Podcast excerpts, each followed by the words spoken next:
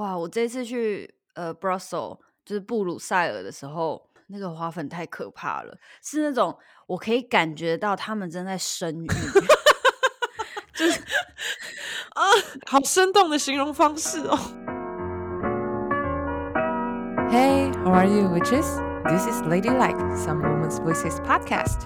欢迎来到 Ladylike，关于一些女人的频道。我们会讨论我们生活中遇见的议题，透过女性视野、彼此的对话，跟大家分享我个人的观点。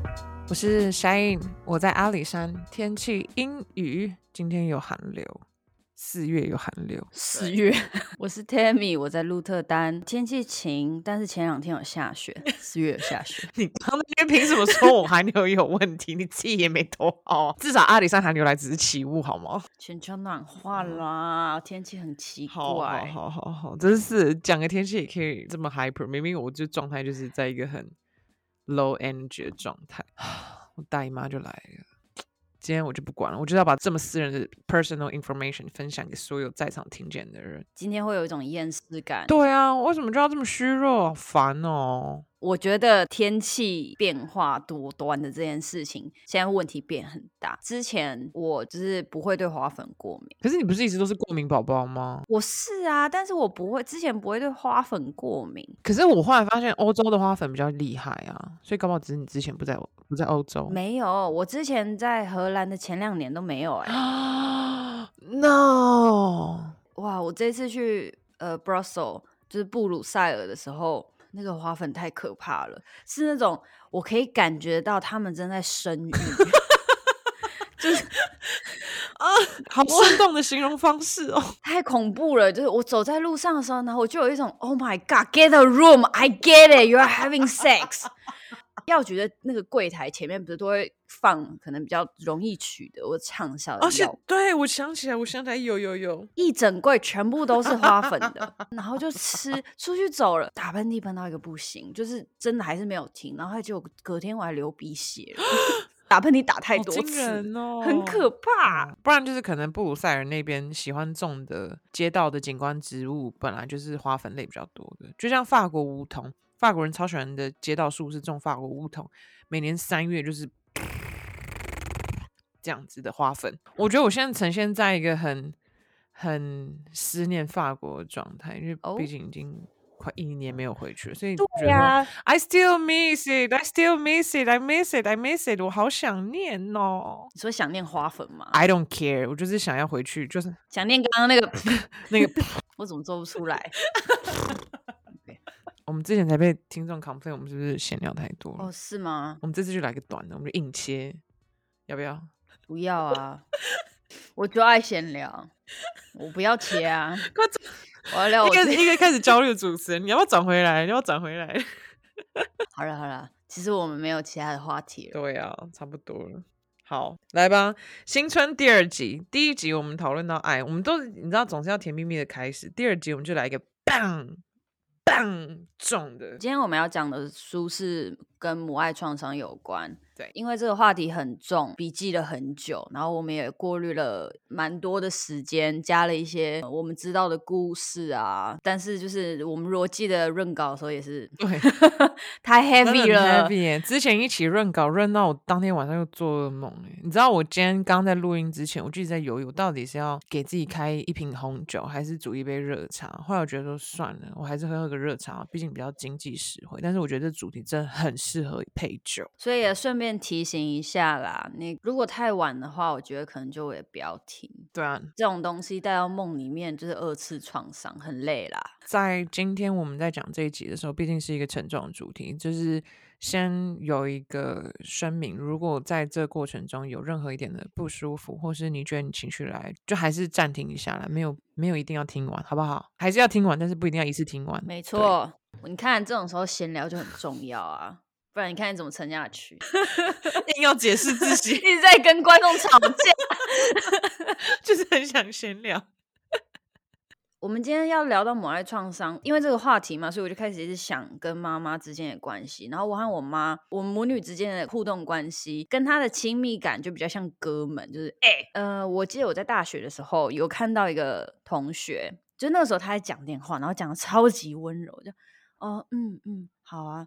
那你这样还好吗？嗯，然后我想说啊，是他伴侣吗？因为他看起来脸超幸福，然后他就说那是他妈，我就无法理解，我那时候瞬间无法理解，我说哇，这怎么会有人跟妈妈讲话这么温柔？欸，可是 你在跟我讲这个故事的时候。我就开始在回想说，嗯，大学的事情，因为是我算是我第一次搬离家里嘛，所以我也是，我记得我很常跟我妈讲话，然后我也记得回想起来，嗯，我跟我妈互动也蛮温柔，可是我就怎么想，我都想不起来，我讲话会讲完话后会有一个幸福的部分，所以我觉得应该我只有前面那一趴，没有后面那一趴。好黑，我就先往自己身上开一枪，棒！母爱创伤是会会造成的原因，是因为女儿对母亲有爱，但是却得不到母亲的爱。嗯，我们今天有点像是在跟所有受伤的女儿们一起，就是肩并肩、手牵手，然后来指认说哪些是伤口，哪一些其实是伤害的部分。那反而是因为我们在爱我们自己，我们在爱这段关系，所以我们要去做这件事情，而不是我们不爱了这段关系。这就是很典型的，你要认知到自己受伤，你才有好办法好好的去。去爱自己，不是说去指认这些呃母亲造成的伤口，就等于在责怪母亲，这是两件不一样的事情。要去建立一下这样的心态，才能够好好的去正视哪些事情发生在我们身上。因为如果你急着帮人家找理由，你就没办法看到自己的伤口。没错，哦，他一定是因为怎么样才会这样对我。No. 如果可以，就抛开这一切。啊，你受伤就是受伤了，人家的理由那是人家的理由，你不要再。思考自己受伤的时候，还要去纳入帮人家解释这件事情，太累了。因为母爱创伤这个主题，我觉得我们两个人有蛮不一样的体验。像我现在有一个很爱我的妈妈，但是我跟我的生母连接很少，对于母亲有爱造成创伤的这个心得不太一样。然后以前我跟她相处的时候，几乎都在被揍，嗯，所以在我对母亲的呃想象里，我只希望我生母离我非常远，嗯，呃，我想要说的是。每一个跟母亲之间的紧密性也会造成所有的这些创伤有不一样的重量，所以并不一定是啊，我这样被对待了，但是我却没有像别人这么感受，那我是不是我有问题？没有，就这这就是紧密性的不同而已。就像你说的嘛，我们两个人的体验是不太一样。因为我的经验就是，我跟我妈的关系以前是非常紧密，就是我走在路上，或是是真的很多同侪，或是很多比较不认识我的人，他们认识到我妈，都会跟我说：“哦，我好羡慕有你这样的母亲，我好羡慕你们俩之间的紧密，我好羡慕你们有这样的关系。”可是。诶，私底下他用什么样的方式对我，或是他丢给我什么样的情绪，那是外人比较看不见。我就变成是，我反而会一直会去质问自己说：诶，可是他们都这样讲，那是不是我想太多，还是是我真的像我妈讲的这么如此的自私？所以我花了我在咨商的这个旅程，其实我花了很多的力量跟时间，我都一直在。讨论我跟我妈还有原生家庭的事情，然后花了很多的时间，我才意识到说，其实有很多的恐惧跟压力，真的都是来自于自己跟母亲之间的关系。那再花这么多力量看清真相，然后我也比较能放下，就是要有一个理想的母女关系的执着，因为不然，我觉得我在之前真的都是一直困在。那样的关系里面，然后一直让自己的伤口反复的受伤发炎。嗯，要执着对于母亲的爱，就也要思考是不是好母亲，要不要执着？那就像是你跟别人聊自己受伤的事，然后你选择了一个超白目的人，他就会给你很火大的答案呐、啊。何必呢？今天一开始，我们还是会先做一些定义的讨论。我们来定义说，有哪些角色来建构这个故事？什么样叫做好的母亲？什么样叫做不好的母亲？好的母亲的特质是什么？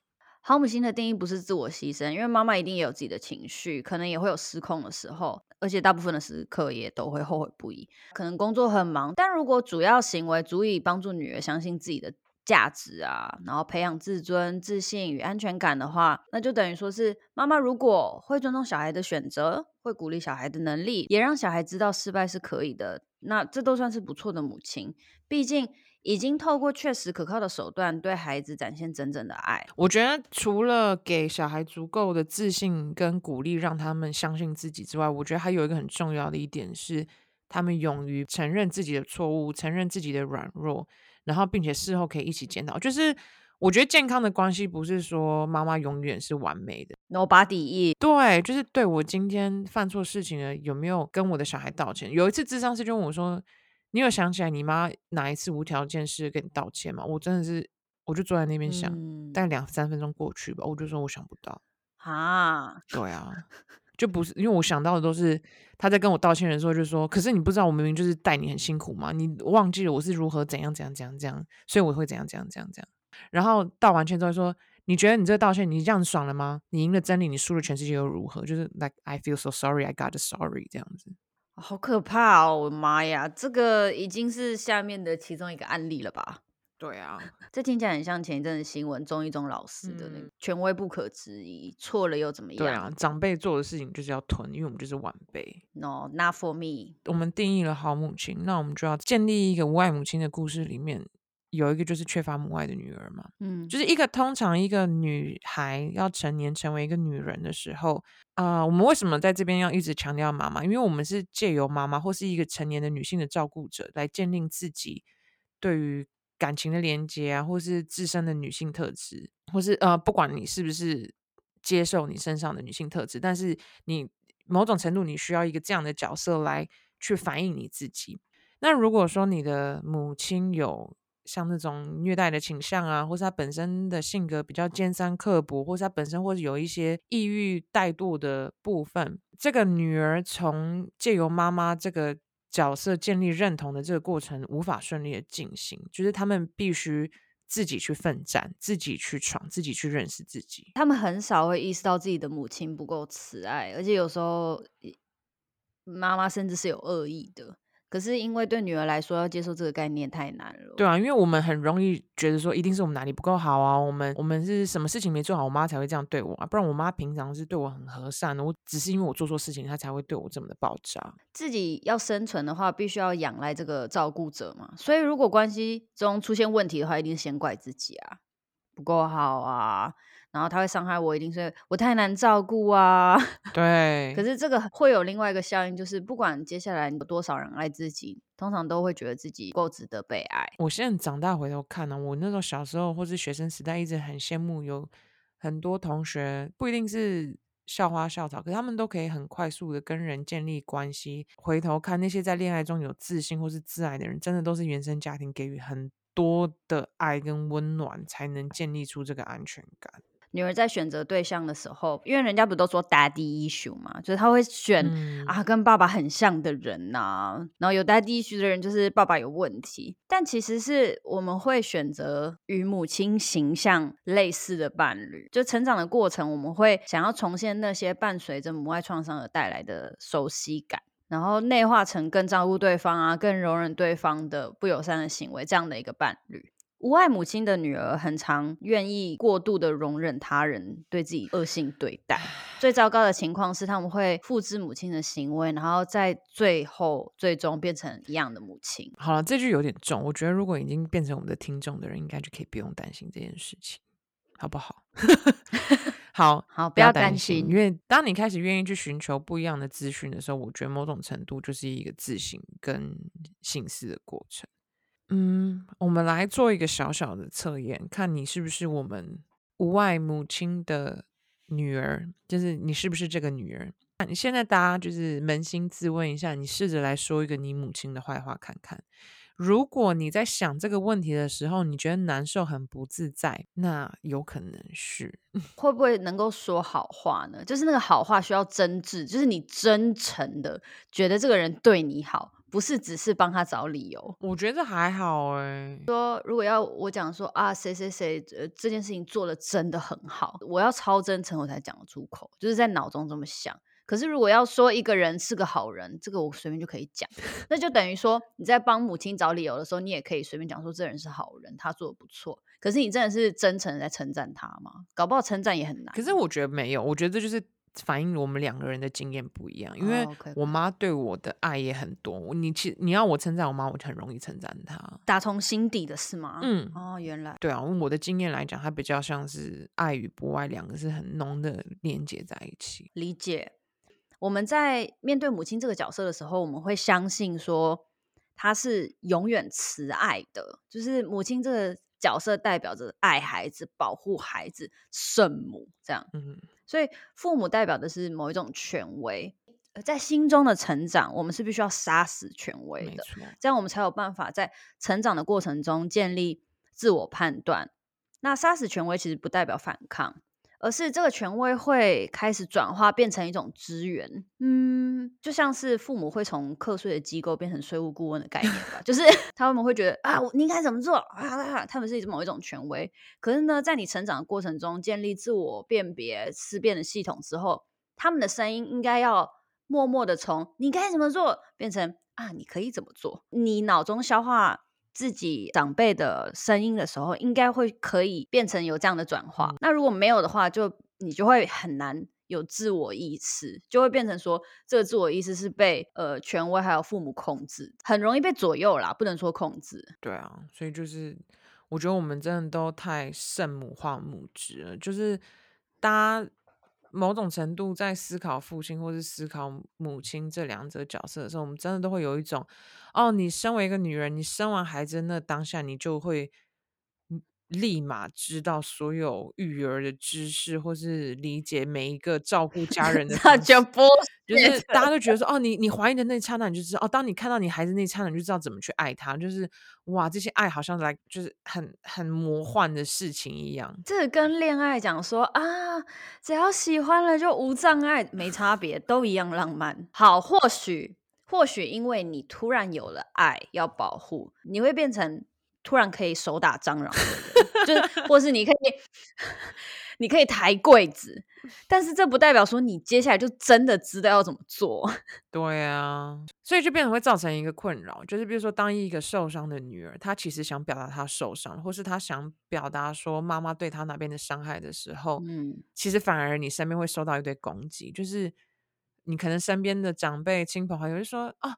啊，反正他就是你妈，他怎么样都是爱你啊，他怎么样都不可能会伤害你。就是在这种的环境跟这样的讨论过程中，你渐渐的你又标签成为一个你是不知感恩的，你是自私的，因为他明明是一个圣母，他对你那么多爱，这么从小把屎把尿对你照顾，为什么你还这样子去指认他？呃，他们有健全的母亲，他是很难想象。世界上是有不一样的母亲的，嗯，所认为的良善的建议，让你感觉到说那无视了你的痛苦，然后你会觉得说你突然被指责了，别人都没有这些困扰，然后他们就觉得那都是你的问题。平平，为什么你会感受到你母亲给你的那些痛苦？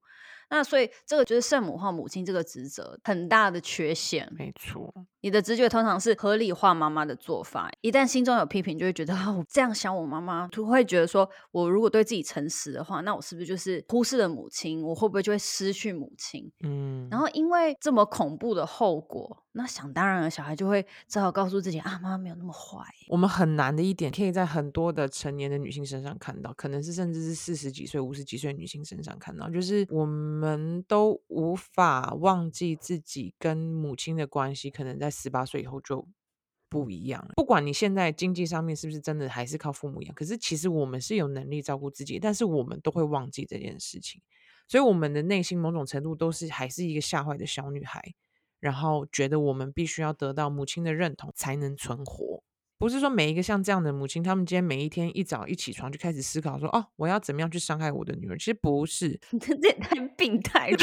对，大部分这些行为的背后其实是没有意识的，就是他们有时候自己是因为不愿意去面对自己的情绪，或是可能他们有哦被抛弃的不安全感，有我们之前困境讨论过的什么被剥夺感，或是他们自己本身在人生上面有些失望，他们为了去摆脱这些恐惧跟悲伤，然后靠着一个类似像自己年轻一点的形象，靠着自己的女儿来重获力量，或是去得到主宰支配的感觉。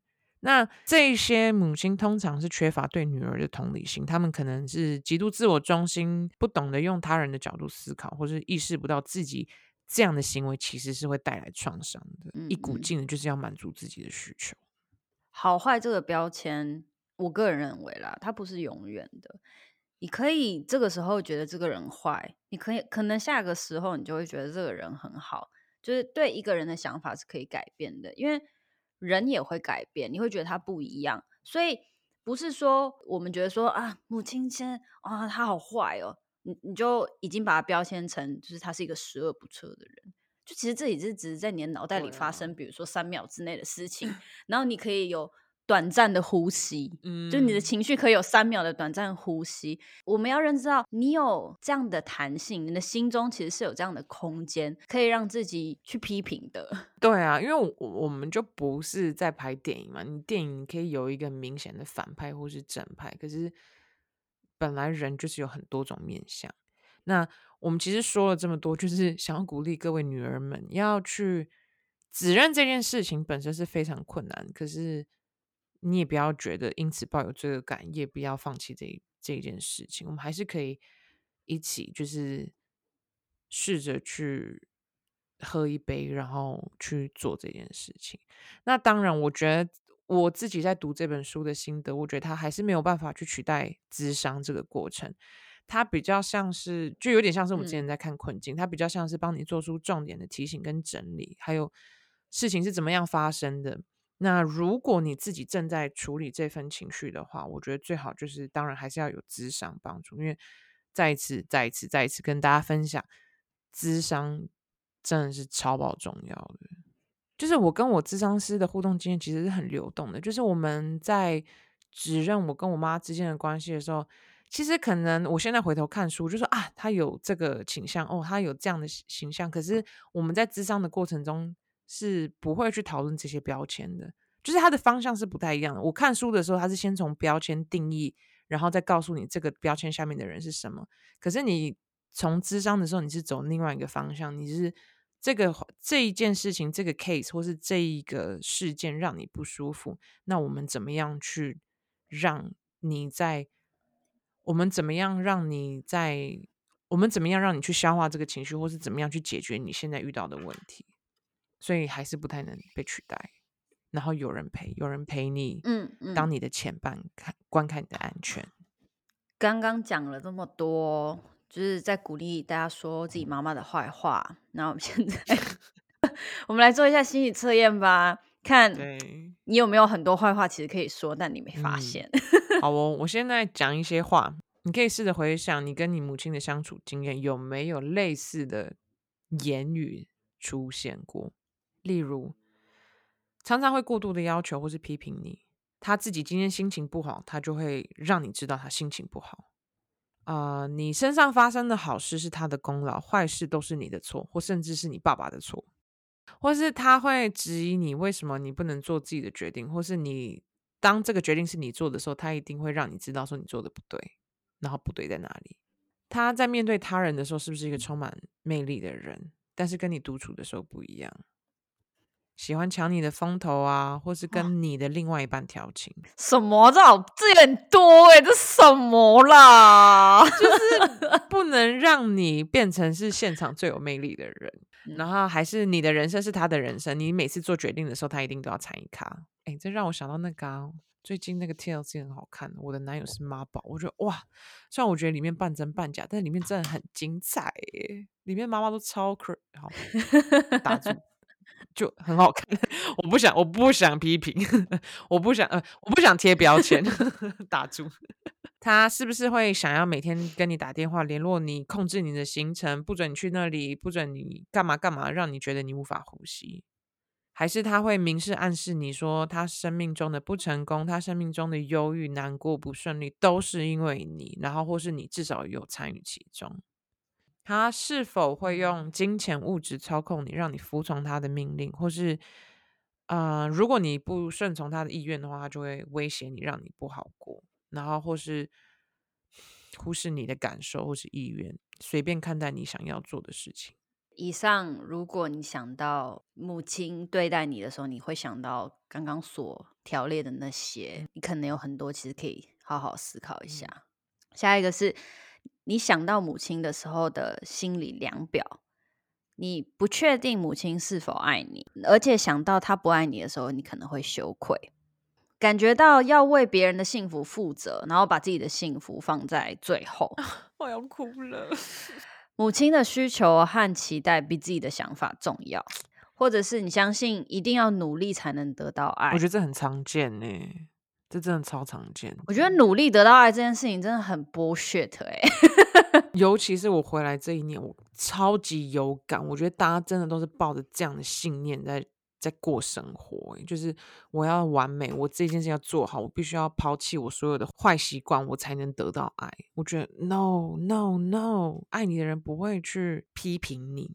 就我小时候试过了这件事情，我真的我真的觉得这不是真的。努力得到爱这件事情没关联，可是我觉得也要真的后面有不用努力而得到爱这件事情的经验，才能相信这件事情。也是，对啊。然后或者是你相信不论怎么做，母亲都会觉得不够。没错。或者是你相信自己必须要保护母亲，就算她伤害你。卫生纸喽。只要不配合他人，就会有罪恶感。然后就会觉得自己是坏人，尤其不配合母亲的时候，你更会觉得自己很坏，嗯、不愿意与母亲分享生活的细节，因为很担心会变成他手中的把柄。病态耶！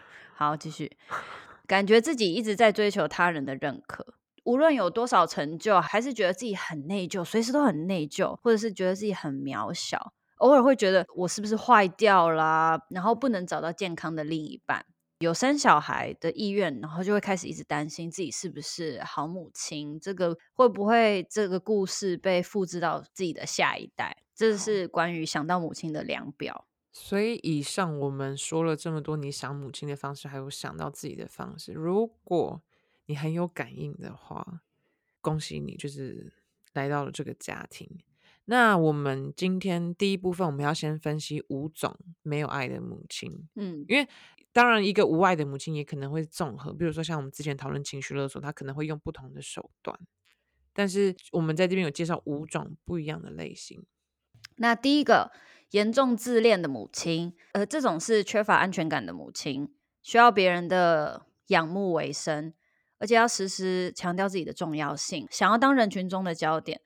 风头被抢的时候，就会很紧张，然后赶快再抢回来。有时候会把女儿当做竞争对手，会打击女儿的自信啊、魅力啊。她只要受到威胁的时候，就会变得很好动，然后又很尖酸。在女儿成年的时候，如果很有表现或者发光发热，她的打击的这个状况就会更加剧。对啊，因为女儿就是一个更年轻、更漂亮的一个形体，你知道。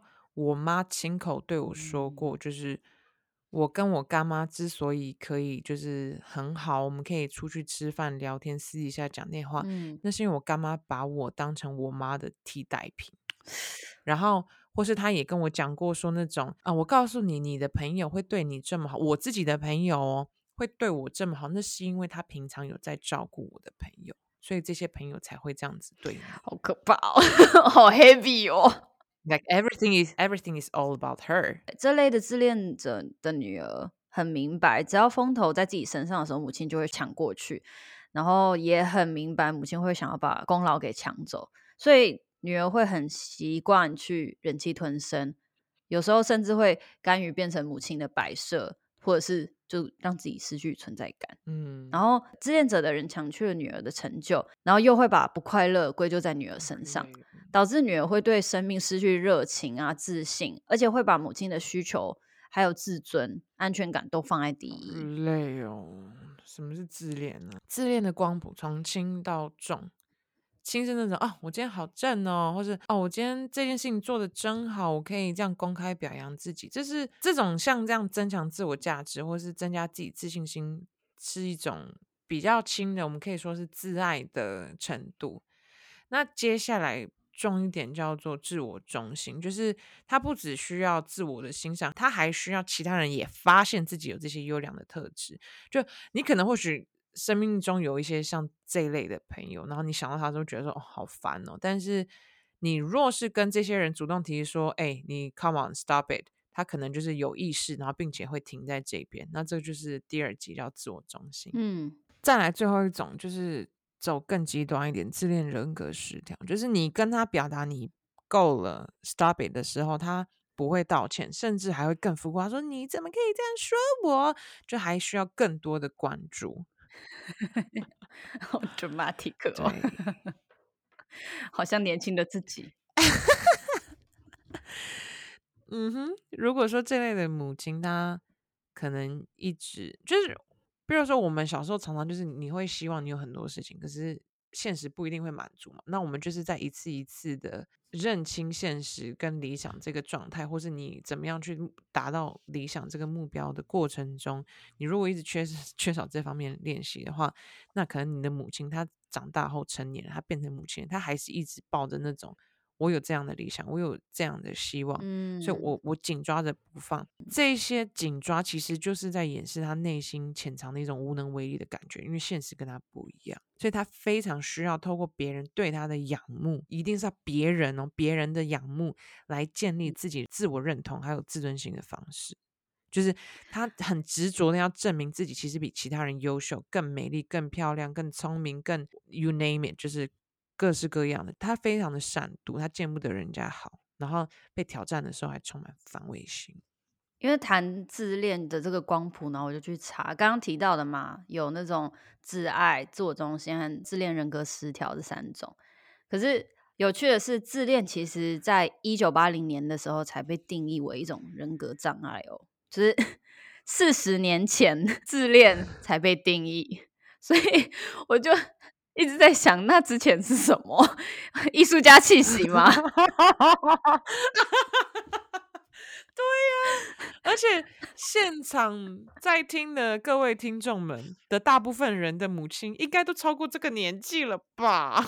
我觉得自恋和自贬是一个很相辅相成的事情啦。他们很类似的地方，我觉得是情绪的紧绷感。就像是自恋给予自我的关注啊，和自贬给予的自我关注都是非常有重量的。他们都很常关注在自己，没错。嗯，像我前一阵子找到新工作的时候，我就哇超开心的。但是事后啊，那个累的程度跟我平常焦虑的时候的感觉是一样的。而且在之后，我那个时候我被情绪给榨干了，就我觉得哇没力气，然后我后来变得有点忧郁。所以我觉得。自恋自贬这种很紧绷的情绪啊，在光谱那两端，感觉超累啊。对啊，你知道我，我听过最自恋的言论，就是有一个朋友，他的妈妈有曾经就是出去的时候，跟他女儿讲说：“哎、你看我们两个今天这样一起出门。”大家都会关注到我的状态比较多，你看大家都想要跟我讲话。哎、欸，我觉得这个也很像学校霸凌。你说 Mean Girls 吗？对啊，之前有人开呃 Taylor Swift 的有一个玩笑，就是他的朋友前一阵子不是围绕着一大堆维多利亚的 model 吗？早期的 Taylor Swift。对、嗯，然后那个时候他就有另外一个朋友，他不是 Super Model，就嗯，他为什么会跟那个人当朋友？应该就是想要当那被关注的那一个吧？就这个朋友就变成。他旁边的附属。对啊，我们的社会真的很喜欢鼓励女性之间自我竞争。Come on，刚刚那个听得太生气了，但嗯，我们还有很多继续。像你刚刚提的那个举例，那这样的母亲其实他们很脆弱，他们缺乏某一种核心的价值，很难自我感觉良好，所以任何人批评的时候，他们的内心会蛮动荡的。为了解决那种不舒服的感觉，他们会防御，然后折射到女儿身上，因为女儿就在旁边，然后就把焦点转移到啊，这是女儿的不足，不是我。我们可以在这边再细分自恋的模式是怎么运作的。讲到自恋的光谱，我们想讲一下自恋的三 D 模式。这个三 D 是 dramatic 戏剧化，deflection 偏移。他很 denial 否认。什么是 dramatic？女儿发生什么事件时，母亲就会超级戏剧化，然后很戏剧性的发生更重大的事件，争夺注意力，或是会告诉你说：“啊，当年的我可是比现在的你。”更惨、更严重的各位，好哦，来，现在就是到自我剖析。我觉得我今天做这一集，因为我真的太有感了，我可能会一直分享到一些个人的经验，大家就姑且听听。你们可以在听我的经验中，看有没有你们类似可以共鸣的地方。嗯，某几年我在做一份我觉得蛮辛苦的工作的时候，然后那时候很累、很累，压力很大，我一直要处在一个长期的睡眠不足跟交通疲劳状态。然后有一次就想说打电话跟我妈分享，我想跟她抱怨我的工作，然后我妈马上马上就是她连安慰都没有讲，她就马上跟我说：“你有什么好抱怨的？我当年在你这个年纪的时候更苦。”我想要寻求安慰跟鼓励的心，就是马上被拒绝嘛。然后她下一个马上就是说：“哎，那你知道吗？我最近啊，我在上什么健身房啊，什么什么很好玩，很好玩，很好玩。你本来就是应该要是受苦的年纪，或是你本来就是应该在这个时候做这件事情。没有什么是本来就该受苦的年纪呀、啊，什么谁该受苦？对呀、啊，而且他同时还要提醒我，告诉我说，他当年的我是比现在更可怜的，所以我应该把这个苦吞掉啊！我是不是只是想找个人抱怨，然后找个人安慰一下就好了？到底好严厉哦！要比惨，永远都有比自己更惨的人。对啊，但我觉得这个很好笑，我让我想到那个漫画里面，就是妹妹跌倒，姐姐就要跌更严重，然后。抓取那个关注，这样比真的值得吗？不就是伤害自己吗？嗯，值得吗？妈妈，值得吗？那第二个 deflection 偏移，这是一种强而有力的保护机制，会将孩子排拒在外。这样的状况下，不用考虑你的感受，他他就不用去感觉到自己可能会有错的现实。这样母亲在外面会有一个完美的形象，她可能风趣温暖、健全的人呢、啊，在受到挑战的时候，可能会觉得。呃，受伤，有点怀疑、好奇，可能会去试着理解，说是不是有不同的存在的可能。但是严重自恋的母亲受到意见的挑战，她只会浮现“我被攻击了”。哦，那这样的偏移啊，是没有办法正视女儿所给予的意见的。偏向就是那个偏移是偏，然后就我的自尊不是女儿受伤，对啊，他会专注在自尊这件事。我只是想表达我的需求，可是，在他的耳中听起来像是我在攻击他的价值。Come on，他是怎么想的？你你可能只是想帮自己讲的话，可是他的耳中听到的是：天哪，你在质疑我是不是全世界最糟糕的母亲一样？然后他就爆炸，就开始对你大吼大叫，然后攻击你，就是因为你伤害了他。嗯嗯，因为你的表现好跟不好，其实就只是在于你你有没有百分之百支持他。你怎么可以这样不顾虑你妈的感受？你真是自不自私的人，顾虑自己都来不及了。人很忙，我们都很忙。嗯，第三个 D 是 denial 否认，这个是直接否认女儿的感受，使女儿痛苦，甚至把焦点都放在你的缺点身上，因为他们不相信他就是造成你痛苦的原因。所以呢，这样的妈妈会改写现实，还觉得啊，你的感受都是想象的。就从变成说我没有说过这种话啊，然后开始慢慢的转变。你也太敏感了吧！我明明就、哦、明明就知道我只是爱开玩笑，然后大脑是可以篡改记忆的。你这样子一直被洗脑久了，女儿其实自己也会开始慢慢相信。对啊，他只是刀子嘴豆腐心啦，一定都是你想太多了啦。就是我们还是要看看妈妈本来就对我们比较好啊，这。就是你知道诸如此类的，因为严重自恋的母亲在自己情绪沮丧的时候，没有安全感，会开始攻击别人。他们必须要透过诋毁他人来巩固自己，可能是攻击你的身材，可能攻击你的脚趾头漂不漂亮，你的眼睛的大小，你的腿的粗细，就是哦，你看看 眼力的，真的哦，这是科，这是科目三杂志吗？哎、欸，我其实发现这几年科梦真的是，我觉得他们有跟时代演进。Better be 啊，They better be，连 Victoria Secret Angel 都变了。题外话，就是他们会攻击你，然后比如说什么哦，你看你就是没有遗传到我的东西啊，呃，你比较丑的部分都是从你爸那边来的啊。成功或是你事情做好的时候，他有一个浮夸的幻想，因为你是我的女儿，所以你必须要做好。嗯。我现在回想起来，就是我那时候我决定自己想要出来做事情的时候，我妈就会一直拿我跟她比较。嗯、哦，她这个年纪的我有做，或是她这个年纪的时候我没做，那是因为我她有什么机缘，或是她有什么样的资源，那我没有这样的资源，我凭什么做这件事情？就她这样一直讲的时候，就变成是如果我失败的话，批评会更严厉。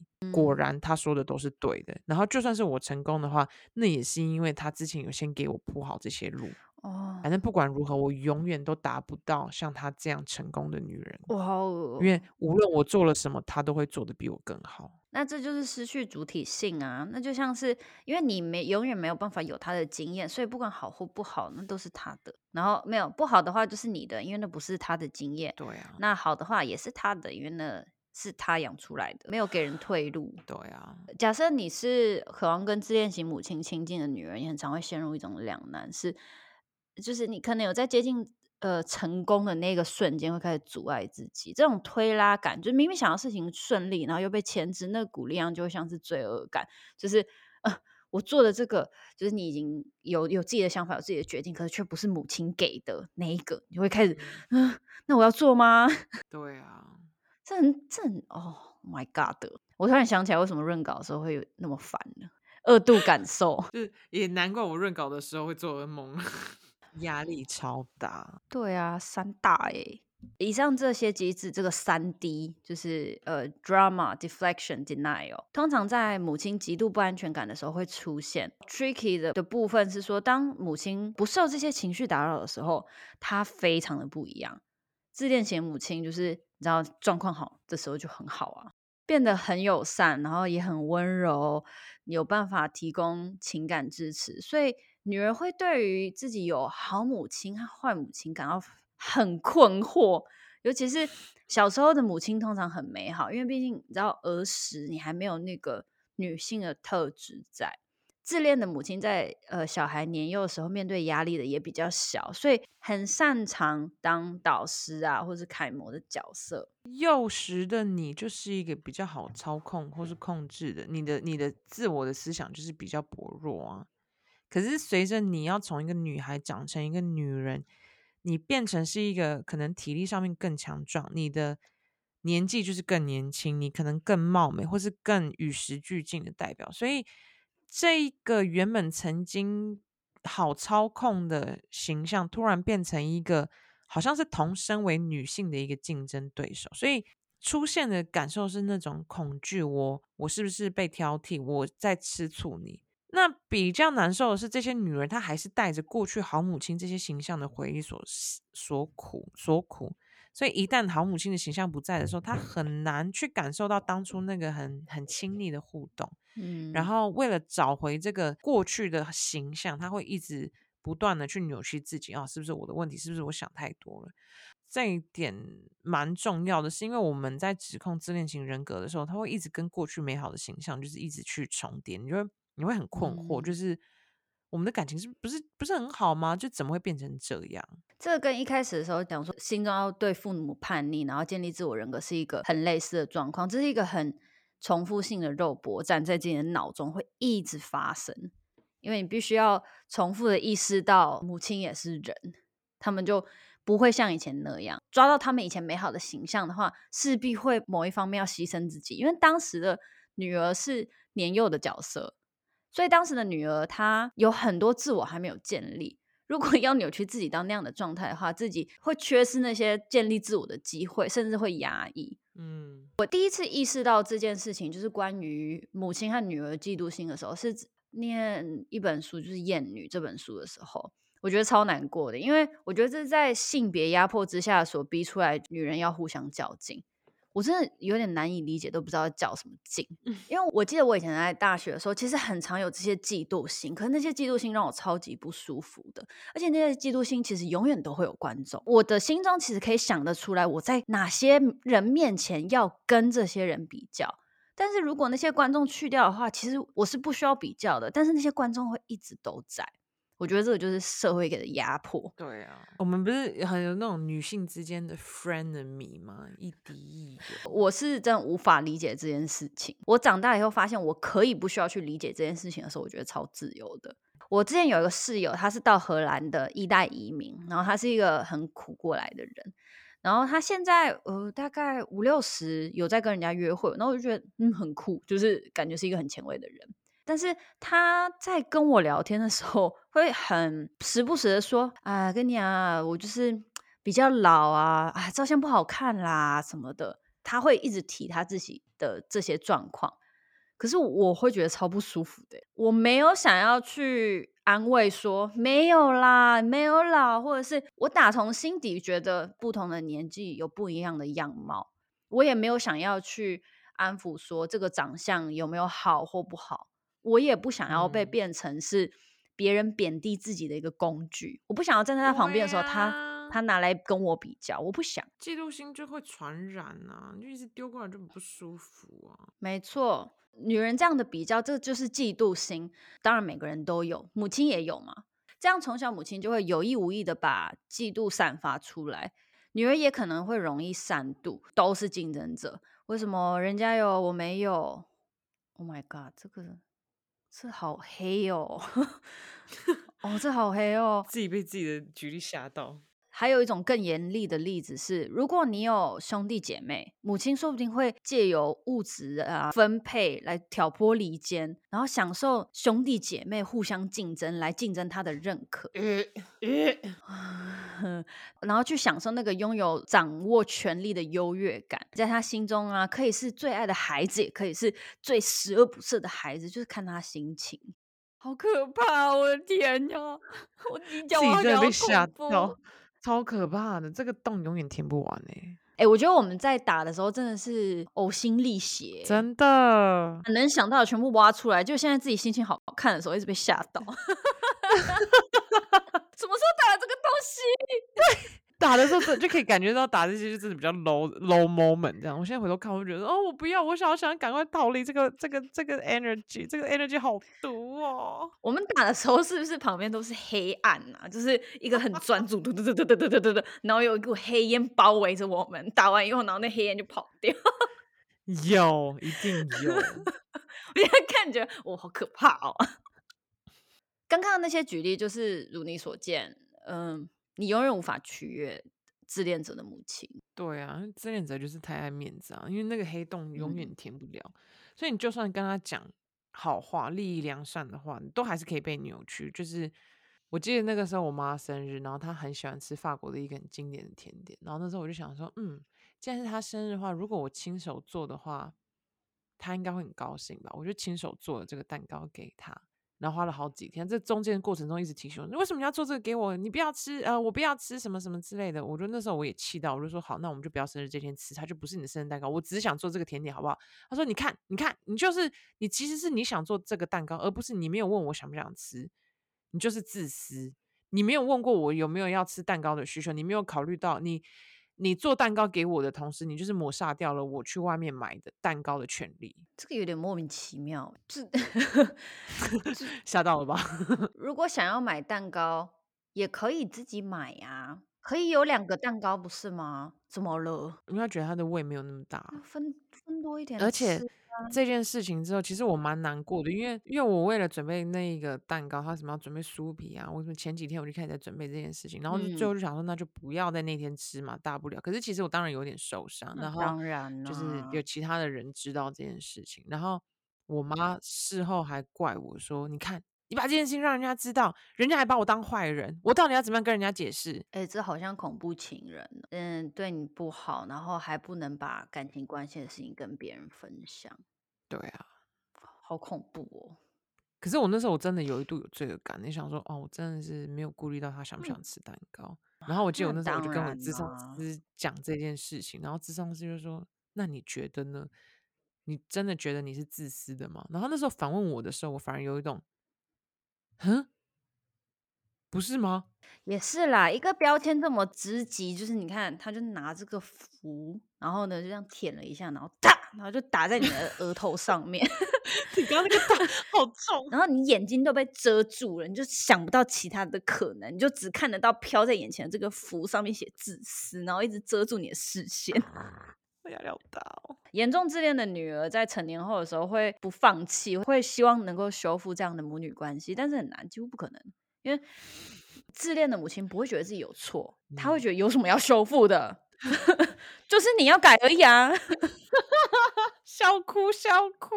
自恋者本身就是缺乏促成改变比较的一个东西，叫做自我觉察和自省。自我觉察和自省是需要改变的一个非常重要的因素。在智商的时候啊，你其实无法得到需要的关注力和关爱，因为在智商的时候，其实很多时候是我们会有一定的关注，因为智商那个时间就是我们的。可是不是去满足自恋的这个洞，在自恋者他们习惯怪罪他人啊，来逃避承担自己行为的这个习惯，智商是很难满足他们的。因为智商不是你花钱给人家拍拍你的肩膀。嗯、好，我们刚刚那个才第一个哦，就是这么多讲完，哦、这是第一个自恋型母亲。好累哦，没关系，第二个比较短一点，过度纠缠的母亲。好，什么是过度纠缠的母亲？就是这个世界我只剩下你。对，就是这有过度纠缠的母亲的女儿，通常他们都会被母亲要求把大量的时间跟精力都花在她的身上，就是母女之间的关系界限是常常模糊的。然后她会不断的跟女儿强调我们自己在她生命中的重要性，就是对妈妈很重要，没错，可是。不会重要到让我窒息吧？像这样的母亲，她顾不到女儿独立、健康发展的需求，她可能会跟你说：“哦，我把你当成我生命中最重要的人，生命中最好的朋友。”可是这种最好，只是 one way。因为当女儿有需求或是偏好跟自己不一样的时候，她就不会，她无法同样重视女儿的需求，还是靠着做母亲的这个角色满足自己的情绪，就是啊，我有被需要。你们的关系可能别人看起来说哦，你们很亲密啊，或是你的存在也会让他觉得说他生命充满意义，然后两边也某种程度可以得到温暖嘛。可是，在面对你的成就的时候，妈妈可能不一定会真心的赞许。他的亲密其实有时候会让你觉得很窒息，或是充满侵略性，因为这一类的母亲她无法放手，她要参与你所有的计划，确保她是你生命的中心，然后要让你同时相信说，哦，这是出自于爱，这是出自于孝顺。她非常的善用情绪勒索，你必须要 follow 到她的旨意，你才能得到奖赏。如果你不 follow 的话，你就会充满愧疚跟罪恶感。我觉得这听起来像单亲。不是，我不是指单亲会有这样的状况啦，而是那个相依为命的感觉很重，很像是那种电影里面演的，女儿出去约会，然后妈妈会跟踪那种。嗯，为什么在单亲上面比较容易出现？我觉得在单亲或是所谓那种长期在婚姻里面不幸福或是被压迫的母亲角色比较容易看见，是因为。他的生命中可能出现过巨大的悲伤或空缺，然后他并没有去处理，所以他把他所有的希望跟快乐建筑在这个女儿，这个这个女儿同时必须是他生命中最好的朋友，生命中最重要的伙伴，也是他去忍受这个不舒服生存下去的理由。所以，对。这个角色就变成是可以提供母亲无条件的爱，我需要爱，我需要鼓励的时候，我就从这个女儿身上提取就可以了。好像水壶哦，就是这类的母亲在女儿很小的时候，他们非常奉献啊，从来没有忽视过孩子，而且还要确保说你知道这件事情啊，你看妈妈都对你很好哦。然后在你成长的过程中，他会高度的参与你的生活，因为他生活中没有其他的重心嘛，嗯，他会为了你买下你最心爱的什么什么什么。呃，提供给你最棒的环境，不让你吃苦，就你听起来好像很有爱，可是，一旦女儿有自己的意识，想要试图去脱离或是尝试别的关系的时候，以上所有的供应全部都变成是捆绑住你的枷锁。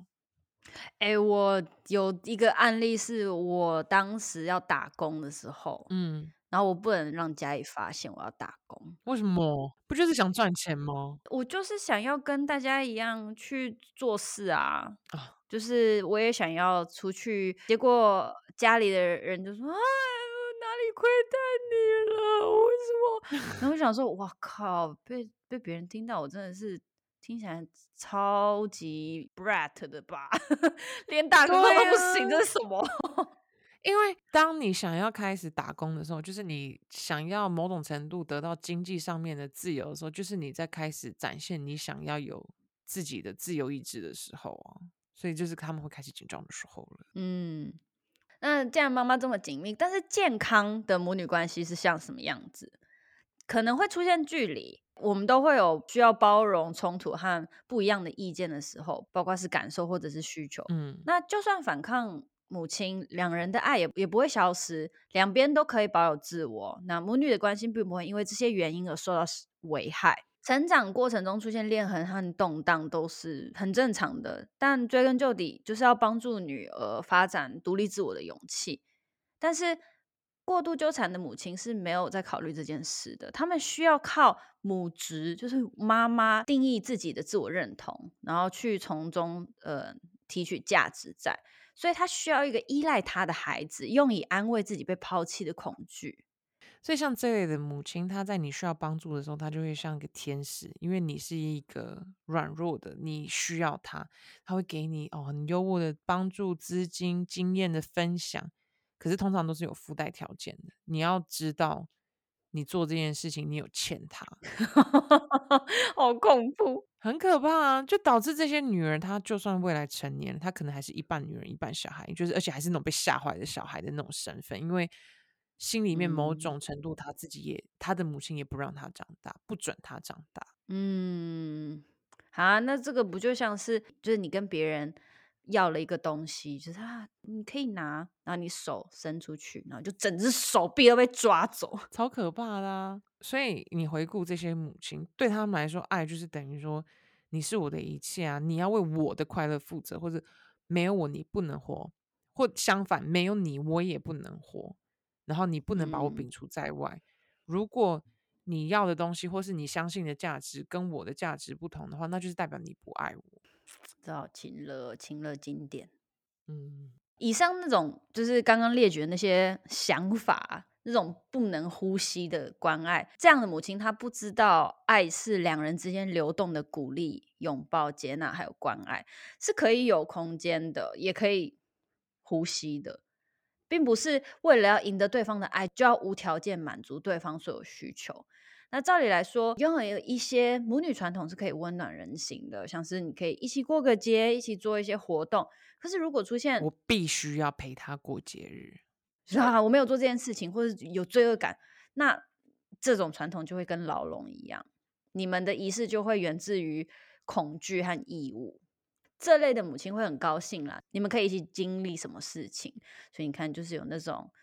Between joke, our secret 这种感觉，但他却很少会询问女儿是否需要这些陪伴。嗯。那这个母亲呢，在照顾女儿的时候，设计出了一个情感供需自给自足的世界，然后把这份情感视为某一种恩惠，但女儿会因此必须要留在母亲身边，然后把母亲视为最重要的人生义务，因为那个工作就是你知道，这个自给自足的这个系统，就是这个女儿变成工作是确保母亲的快乐。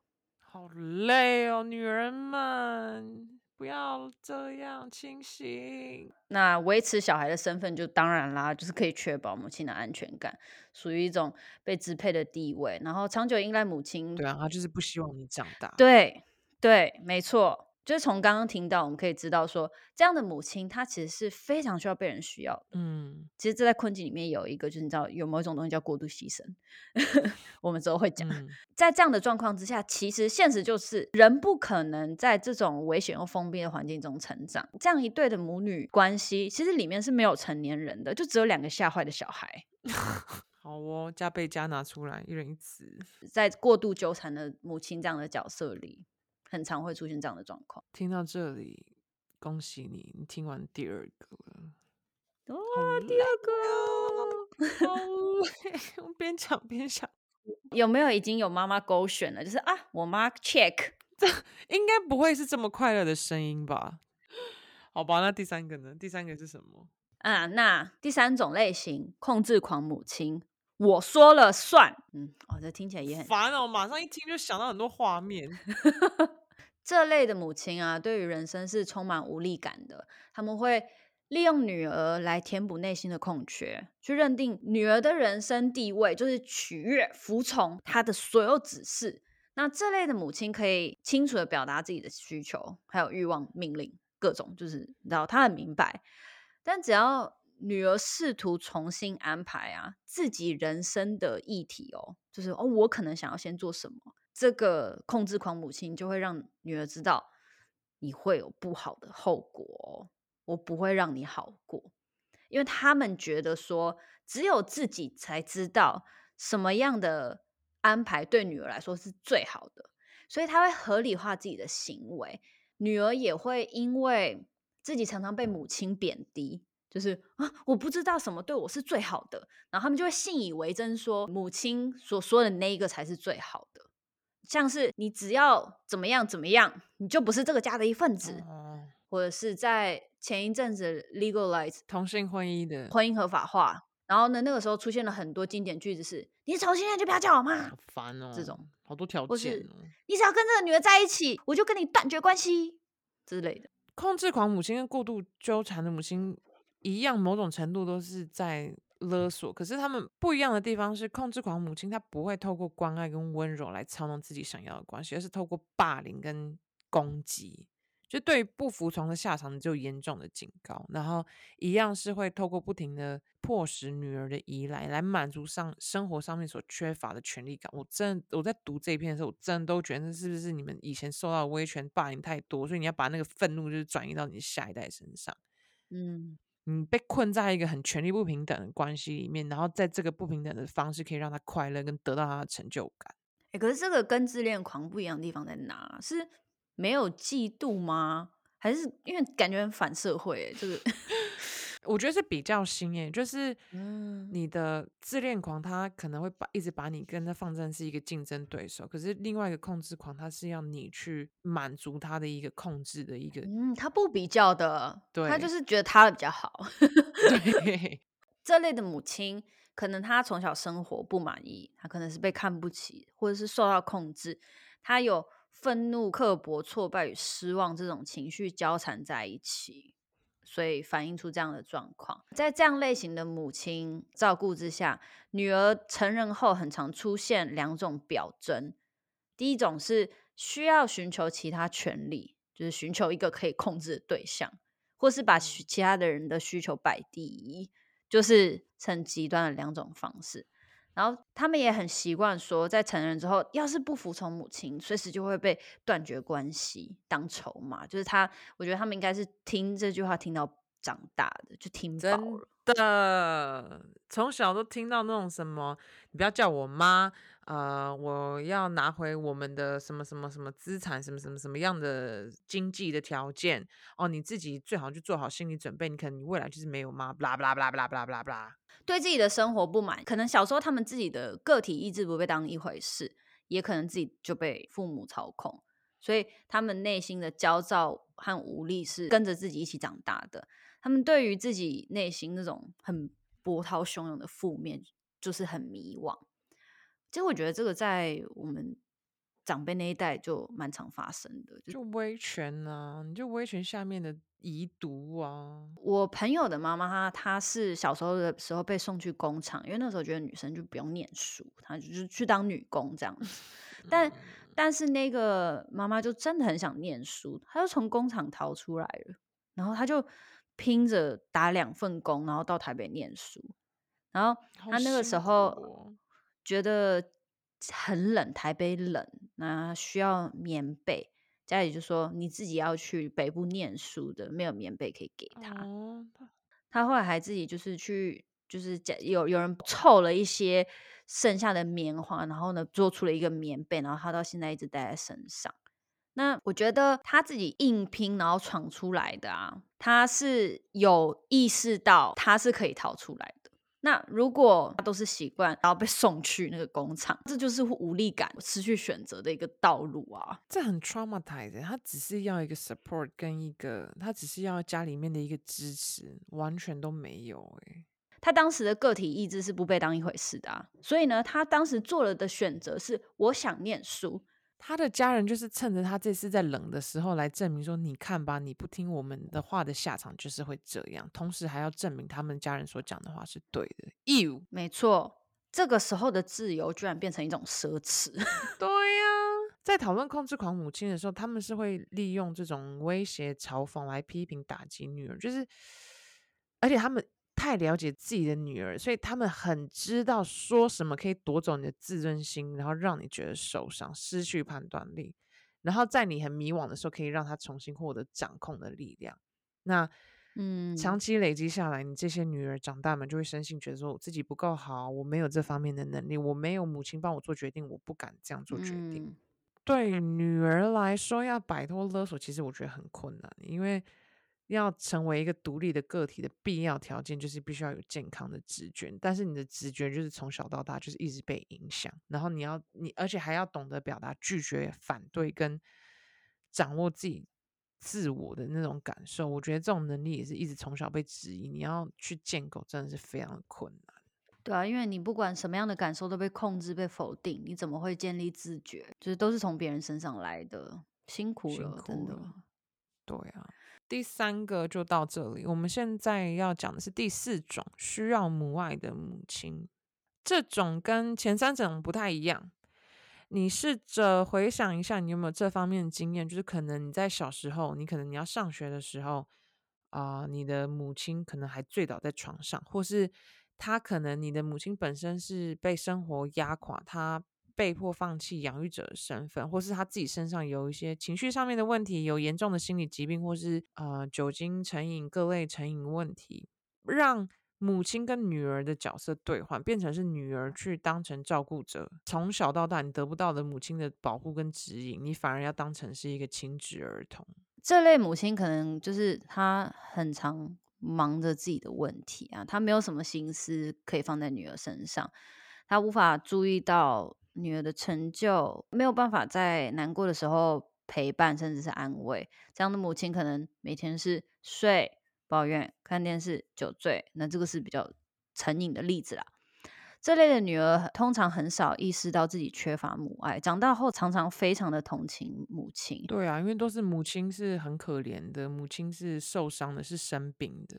嗯，然后她相信自己有义务不惜一切代价帮助她，所以这类的女儿也常常被别人当做老成啊、早熟啊、负责啊，就各种小大人啦。那她的童年其实是被剥夺的，嗯，他比较早熟嘛，所以她可能也会觉得说，哇，自己就是比较像大人，也可能会因为自己的理性啊、干练啊、善于管控这类的，就是你要从小训练，所以他会自豪，然后也因为这样子，他变成一辈子练习就是扛责任，也很常成为别人的听众，然后他也会习惯。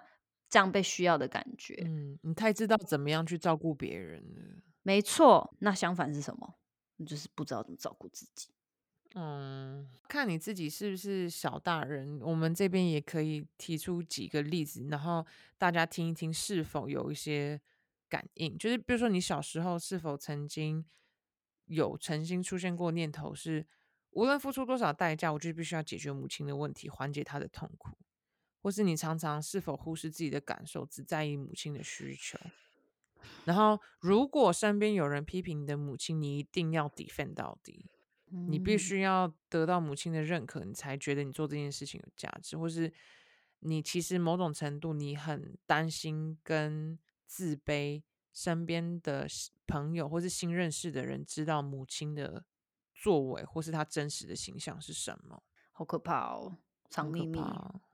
嗯，然后你长大之后，你是否还存在了那种我必须尽力要让我的母亲开心，或是我受不了别人对我失望的神情？我很喜欢事情什么都是完美的，然后如果事情一旦出错或不是我心中所想的，我会非常非常的自责，压力好大哦。可能别人也有错啊，还是你是那种过度独立的人，就是生命中你觉得靠任何人都没办法，还是靠自己最。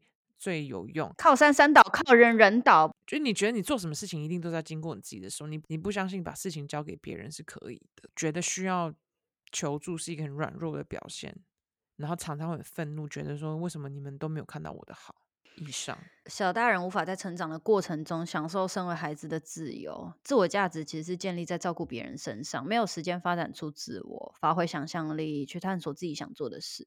反而是专注在母亲身上，成为照顾母亲的专家，甚至培养出主动预估出现障碍的能力，然后提早解决。然而，母女角色翻转下注定残酷嘛？毕竟小孩就是没有能力去处理成人的事情。无论孩子做出多少牺牲，其实都无法改善母亲的处境。但是女儿还是会无法克制的重复，每次失败后的时候，当然就会自责。一旦受到这样的力量驱使，活着的目的就是要帮别人解忧、处理问题。他会分不清楚什么是爱和什么是怜悯，而且他会不相信爱是一种来往的关系。他会觉得说，爱是责任与义务所创造出来的，没有有来有往。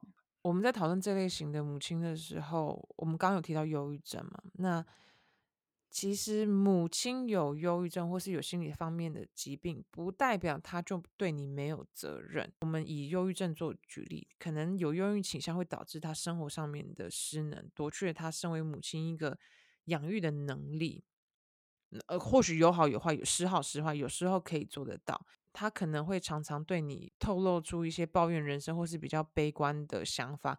哦，我到底为什么上辈子做了什么孽，导致这这辈子变成这样？我的人生毁了，或者我怎么会认识你爸？有忧郁倾向的母亲，其实生活是非常辛苦，也非常痛苦。嗯、可是你要知道一件事情，就是就算他们有悲伤，他们有忧郁，不代表他们对你没有责任。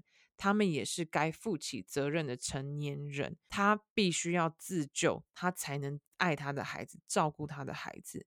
我们现在已经二零二二了嘛，我们对于忧郁症的了解，其实已经比过去我们小时候又更多的进步跟增加，有非常多的方法都可以证明可以如何有效的改善症状，包含吃药、心理咨商或是各式各样的疗法。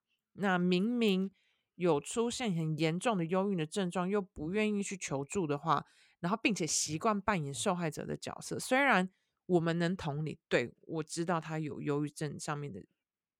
问题，然后他有悲伤的经验，但是他同时也放弃了他身为这个母亲的角色，然后还逼着女儿们在很小的时间成为成人。没有人能够救谁的这样的前提之下，如果就是母亲这样的角色不想要救自己的话，其实等于赔上了另外一个孩子的生命，就是他这个人就会。变成说，在这个路途上面，他他某一方面也失去了他的人生，就像是他失去童年一样。还有另外一个提到的，我觉得也是需要再特别讨论出来的是，可能他们有瘾，他们有药物、酒精或是诸如此类的成瘾的母亲，他们习惯将自己上瘾的责任推给给别人，哦，怪天怪地，我要不是因为这个环境，我怎么会变成这样？可是这一类的女儿，因为这种事情其实。都会比较难以启齿，就是这一类的女儿从小也都被迫要习惯保密，因为这种原因好像比忧郁症还更难以去讨论，然后就变成说这些女儿在外面要有一个可能是正常人的面具，然后回到家又是不一样的环境，然后就要过着这种双重的人生。嗯，我了解，我以前小时候被我生母给打爆，而且我那个时候小就知道了，我觉得我不可以给别人知道。就是我会藏这件事情。对啊，明明不是你的错，却最变得好像是你丢脸的事情一样。嗯，许多女儿成年后确实能因为哦，我们长大了，我们事后比较了解了，你可以用成年人的观点把事情看得更清楚。但是，一想到你要跟这些孩童一般的母亲没有自己。照顾自己能力的母亲划清界限，你还是会有一种于心不忍的感觉。这跟你从小被训练的个性是完全相反的，因为你一直都不会去质疑你要照顾你母亲这件事情。你若要摆脱这种感觉，要一点一滴的去解开你过去的生活的习惯的方式，你必须要。重新，你说习惯照顾别人，对，你必须要整个砍掉重练，然后去重新去认识自己，你生命中你重要的事情的人事物是什么，你才能避免自己卷入自己母亲那种情绪的洪水灾难。就是要知道，母亲真的必须要为自己的行为跟人生负责。人会习惯去照顾别人，就是他从别人的情绪回应来当做自己算是。该怎么讲？生活的一部分嘛，然后这样会变成一种习惯。嗯、因为我有一个朋友，她的婆婆是以前因为可能妈妈重病，然后她就需要照顾自己的妈妈，然后再来小孩就出生了，然后她就要照顾自己的小孩，然后接下来小孩大了，她就要照顾自己的先生，然后结果她没有人已经需要她的照顾了，她就会开始找需要担心的事情来照顾来做，然后呢，就他现在跑去照顾。呃，生活不便的朋友，就感觉这个人一辈子没有在休息。可是这种人也会担心，如果一旦没有人需要他的话，他是不是就他就不知道，真的不知道人生要干嘛？他觉得他人生不重要了。当然不是说我们不是说照顾照顾人不好啦，就是毕竟每个人个性不同。可是我们现在讲的是说，在这种创伤之中所造成的习惯。以上就是第四个需要母爱的母亲。我觉得。我们是不是一直在下楼梯啊？我们越走越到一个深沉的地方。我们会切两集哦，各位。对啊。然后我们累了，我们 第五个会凑在下一集。好好，我觉得够，我我真的下去了，我我需要暂停了。我们就这样，就是明明有五个，我今天就偏讲四个。那大家如果想知道第五个的话，记得继续收听下一集哦。那我们刚刚提到的是需要母爱的母亲，第五个类型的母亲，我们下集再说，因为对有点累了，累了，我们已经下下楼下太多了，一下下太多，我我要我要我要 light me up something，找什么东西让我轻盈一下。对，我这样讲好像要去去去去去碰一些不该碰的东西一样，没有，不是这个意思。跟之前润稿的感觉差不多，有一点太重了。那我相信我们刚刚讲的那些举例也够大家消化好一阵子了。我们第五个类型就是不要给大家太多 cliffhanger，我们可以提一下第五个类型要提的是忽视、背叛或打击孩子的母亲。那这个是接下来下一集会谈的。谈完类型了之后我们就会讲到关于女儿了解真相的方法。然后试着让自己改善的步骤。没错。好那我们这集的录音就先到这一边。Stay tuned 我们下期见拜拜